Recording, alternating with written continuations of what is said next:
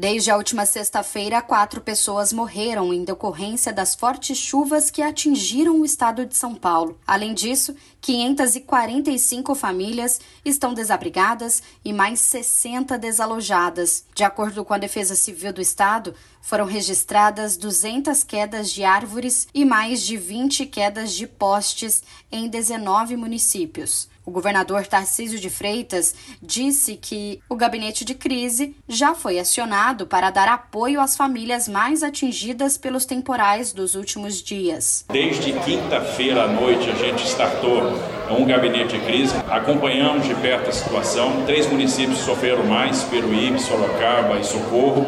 Imediatamente a gente enviou para lá ajuda humanitária, então foram caminhões da Defesa Civil do Estado com colchões, kits de alimentação, cesta básica, kit de limpeza.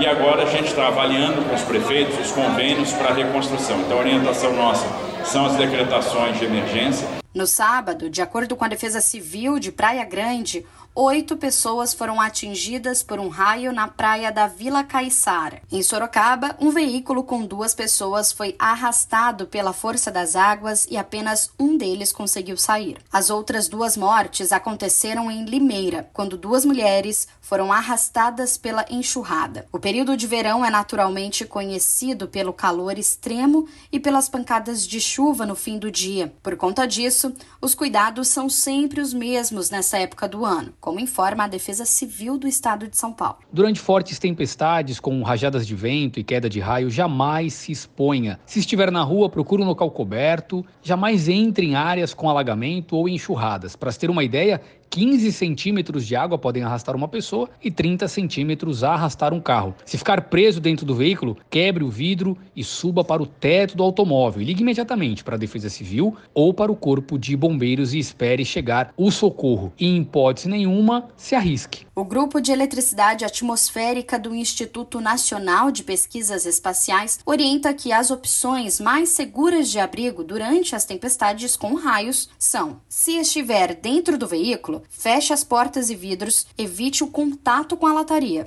Em casas ou prédios, mantenha a distância das redes elétricas, telefônica, do banheiro, portas e janelas metálicas. Agora, se estiver em abrigos subterrâneos, como metrôs ou túneis, fique por lá. Agência Rádio Web, produção e reportagem Larissa Diamantino.